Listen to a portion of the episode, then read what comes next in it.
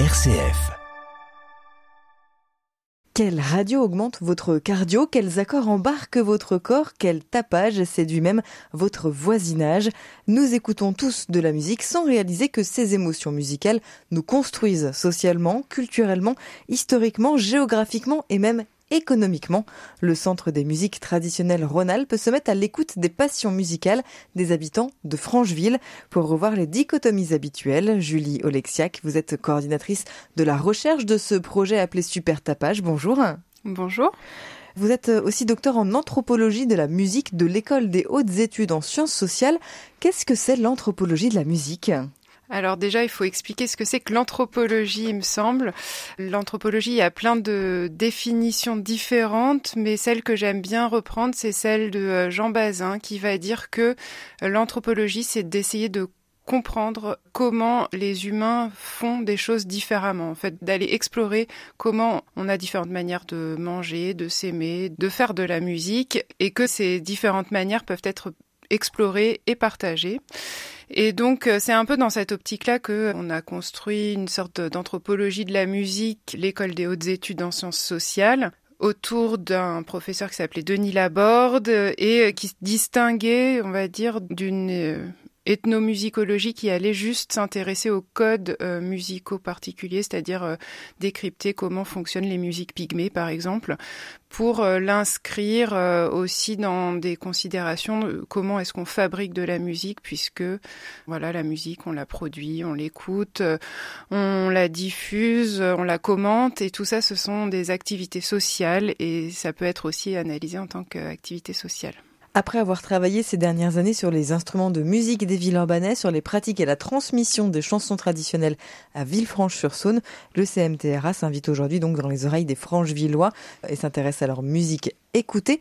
Que cherchez-vous à savoir concrètement? Le CMTRA, le Centre des musiques traditionnelles Rhône-Alpes.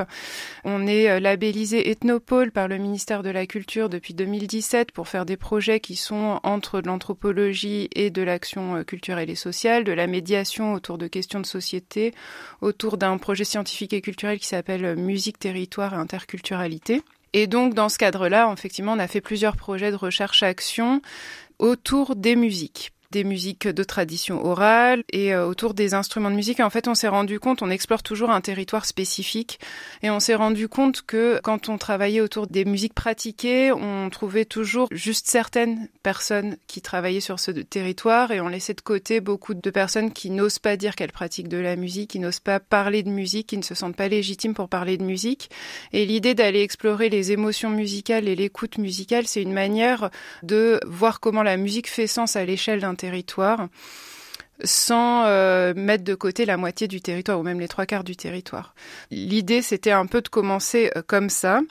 On a réfléchi comment on pouvait travailler cette question euh, de l'écoute musicale sur un territoire. On s'est dit ce qui est intéressant, c'est que des émotions musicales, on en a à peu près tous, à part quelques exceptions, mais on a, on a des émotions qui peuvent être très positives, qui sont très valorisées. On peut vivre euh, une tristesse intense grâce à la musique pour euh, la dépasser, mais on peut aussi euh, vivre des moments très festifs et joyeux. Et à l'inverse, on peut aussi euh, ressentir du dégoût, du dérangement euh, à l'écoute de certaines musiques. Comme disait euh, Kant, par exemple, Louis, c'est le seul sens qu'on ne peut pas fermer. donc aussi, on peut être très dérangé par la musique.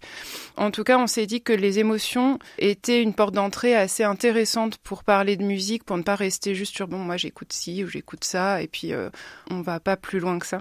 Donc d'une part, il y a cette idée-là, et, et d'autre part, on est dans une démarche anthropologique, donc c'était aussi l'idée d'aller chercher qu'est-ce qui fait les émotions musicales d'un point de vue culturel ou social, et pas forcément ce qui a été beaucoup fait et qui se fait encore beaucoup aujourd'hui et qui est très intéressant par ailleurs, de comprendre comment notre cerveau réagit à la musique, euh, ce que font les neurosciences, ou même d'un point de vue psychologique, c'est-à-dire de remettre en avant la dimension sociale et culturelle dans notre manière de travailler euh, les émotions musicales. Et c'est un gros challenge pour nous parce que euh, on parle beaucoup des émotions, mais c'est pas forcément évident en plus d'y accéder. Enfin, On n'a pas d'électrode sur le cerveau des gens quand ils écoutent de la musique, puisque je disais on, on fait pas de la neuroscience. Et c'est d'essayer de voir comment est-ce qu'on peut en parler au-delà du fait de juste euh, interpréter des expressions de visage des personnes et comment en fait euh, échanger là-dessus, ça nous fait euh, mieux comprendre comment, donc on revient sur les thématiques du projet scientifique et culturel du CMTRA, comment est-ce qu'on vit l'interculturalité à travers les émotions musicales et comment est-ce qu'on peut aussi créer du lien euh, à un endroit où on s'y attend peut-être pas forcément? L'expérimentation se mène donc à Francheville, vous l'avez dit tout à l'heure, toutes vos expérimentations se mènent sur un territoire spécifique. Pourquoi cette ville de périphérie de la métropole lyonnaise particulièrement? Eh ben, c'est un peu un hasard. En fait, l'idée, euh, du coup, à être ethnopole au CMTRA, c'est toujours d'aller explorer là où on n'a pas été exploré. Et c'est vrai qu'on a beaucoup travaillé sur des quartiers politiques de la ville, des espaces qui sont très estampillés interculturalité, où euh, il y a beaucoup de projets qui sont proposés et c'est très bien. Et c'est vrai qu'on a découvert plein de choses.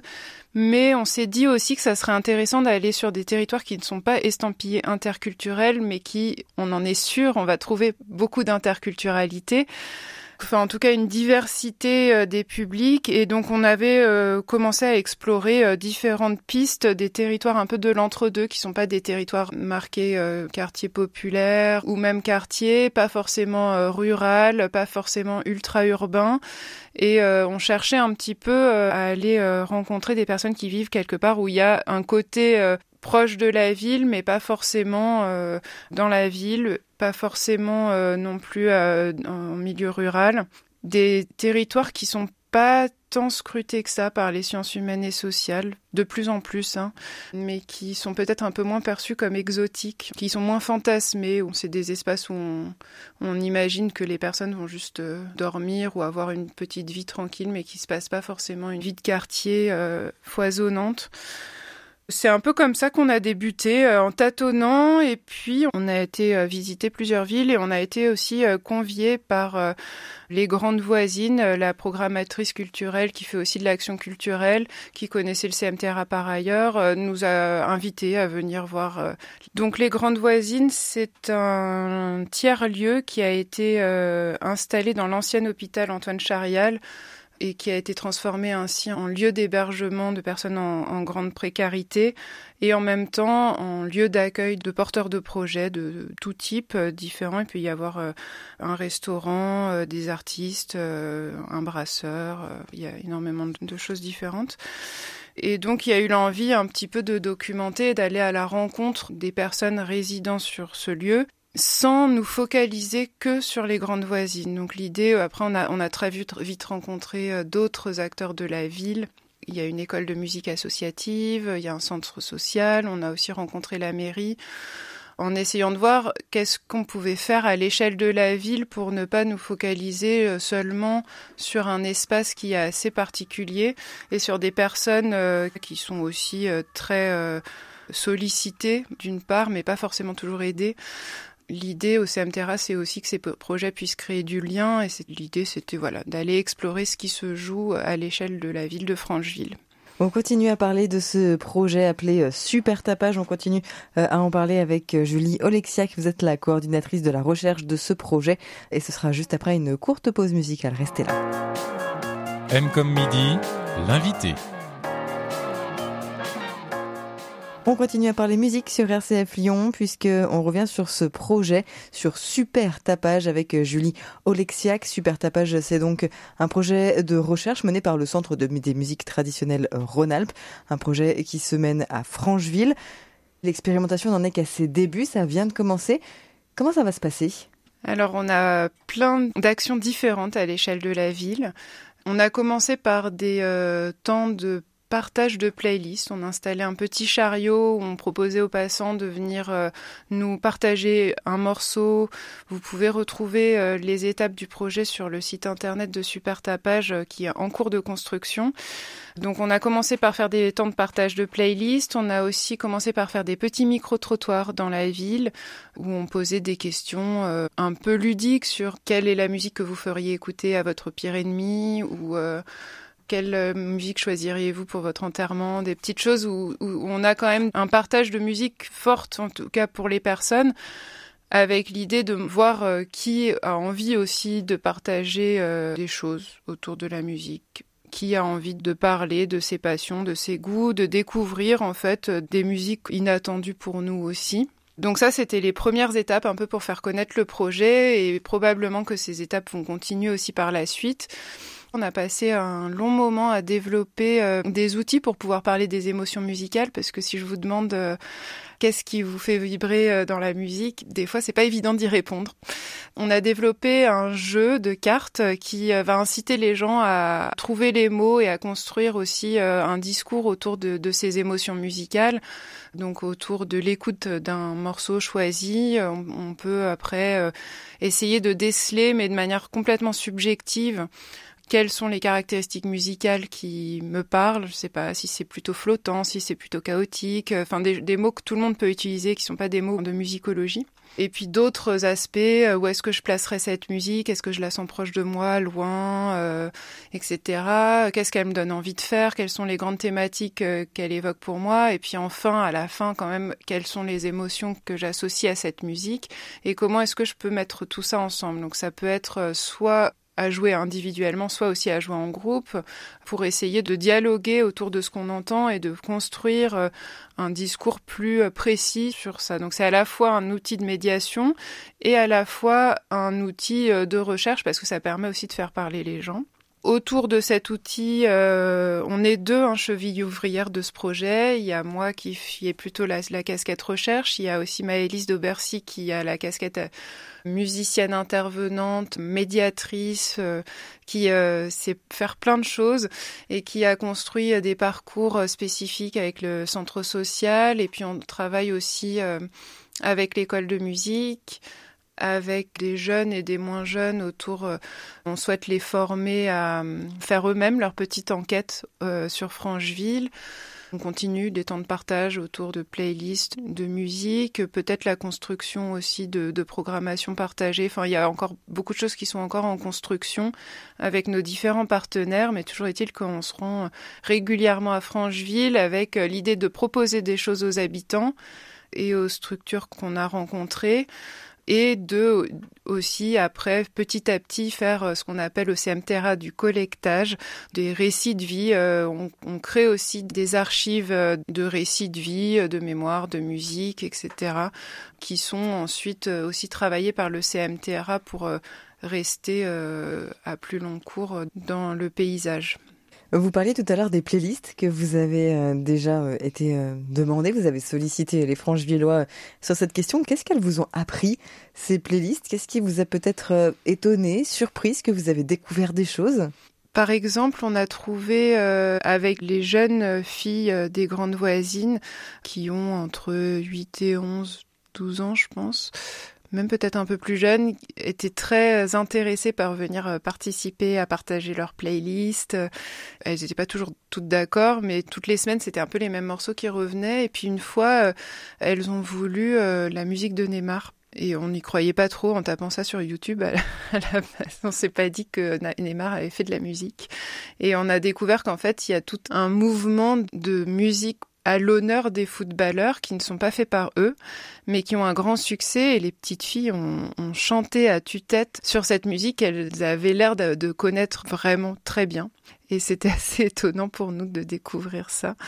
On a eu des découvertes plus précises. Euh, il faudrait euh, là que j'aille euh, retrouver les notes. On n'a pas encore tout analysé et travaillé. Mais c'est vrai que ce qui est parfois étonnant, c'est la réaction des personnes qui me disent ah mais moi je connais pas les musiques que vous écoutez ou j'écoute pas vos musiques et du coup qui ne se sentent pas forcément légitimes à partager leur musique. Alors que nous justement, si c'est pour nous partager quelque chose qu'on connaît déjà, ça nous intéresse un peu moins, même si c'est aussi révélateur de pratiques musicales et de pratiques écoutées et que c'est aussi à prendre en compte dans une enquête. Mais euh, c'est vrai que le piment un peu, on va dire, de ces enquêtes et de ces rencontres, c'est de, découvrir des choses qu'on ne connaissait pas et qu'on peut aussi faire découvrir à d'autres. Qu'est-ce que la musique que nous écoutons dit de nous?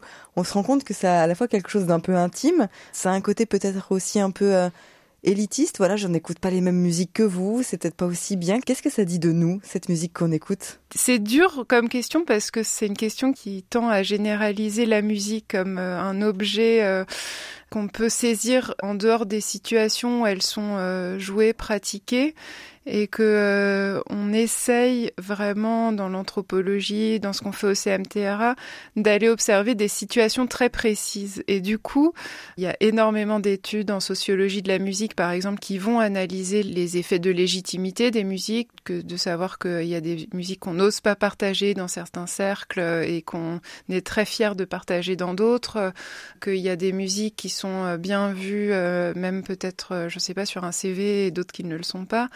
On a aussi d'autres rapports euh, à la musique. Les ethnomusicologues ou les anthropologues de la musique vont analyser euh, des enjeux euh, très spécifiques, je ne sais pas, sur une musique touareg, sur une musique contemporaine faite en Ouzbékistan. Et là, on rentre dans des cas très concrets et qui nécessitent d'être développés pour montrer en fait comment la musique peut révéler des enjeux politiques, sociétaux, historiques, géographiques, comment elle, elle les construit en même temps. Et là, il faut rentrer dans les cas spécifiques.